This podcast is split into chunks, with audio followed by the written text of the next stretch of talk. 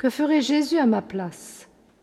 Mettons-nous à l'école de sœur Anne-Élisabeth de l'Enfant Jésus, née Élisabeth de Gautreau, Suisse, religieuse cistercienne de l'abbaye de la Mégroge à Fribourg.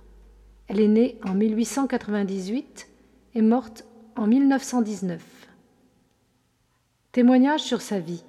C'est au cours de l'année 1914-1915 que nous eûmes la joie de compter Élisabeth de Gautreau parmi les nombreux élèves du Thérésianum.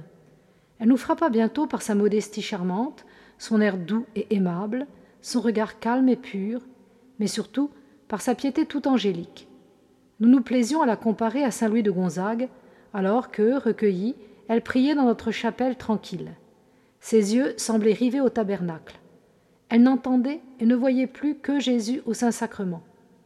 Que se passait-il entre l'hôte divin et la petite pensionnaire? Quel était le sujet de ces colloques intimes? Sa vie l'a révélé.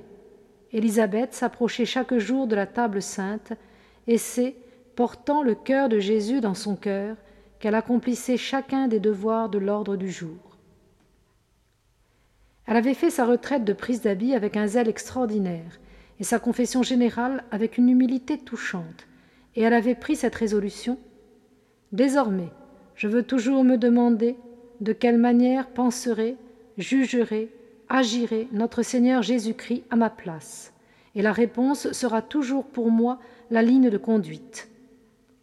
Fidèle à ce bon propos et constamment fervente dans ses devoirs et exercices de piété, méditation, prière, communion, elle fit en peu de temps des progrès sérieux dans la voie de la sainteté. À l'exemple de notre Seigneur, obéissant jusqu'à la mort de la croix, elle désirait que sa mort fût un acte d'obéissance. Un jour, elle supplia sa supérieure de lui donner la permission de mourir, ne voulant pas, disait-elle, quitter ce monde autrement que dans l'obéissance. On lui expliqua que pour être dans les sentiments de vraie obéissance de Jésus, il fallait se dépouiller de tout désir et sentiment personnel, et s'abandonner entièrement à la sainte volonté de Dieu. De plus, il fallait être prête à accepter la vie, avec ses devoirs et ses renoncements, aussi bien que la mort avec toutes ses douleurs.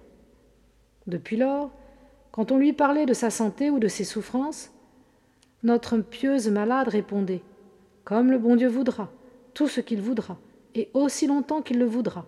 Je ne désire que sa sainte volonté. Dans ces extrêmes douleurs, elle nous disait souvent Je veux être une petite hostie, une victime de l'amour miséricordieux, mais je n'aurais pas la force de supporter de pareilles souffrances si je n'avais chaque matin le bonheur de recevoir la Sainte Communion.